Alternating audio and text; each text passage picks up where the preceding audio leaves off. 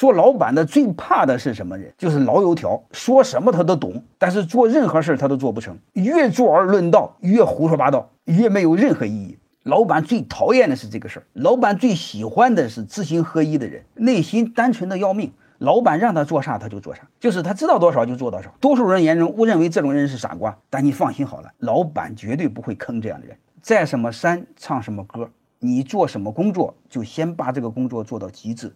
你先去爬山，你不要去研究如何爬山。你研究一万个如何爬山，也不如你先去爬一个山。你哪怕是做个小视频账号，做到个三五十万，就比你赌博士强。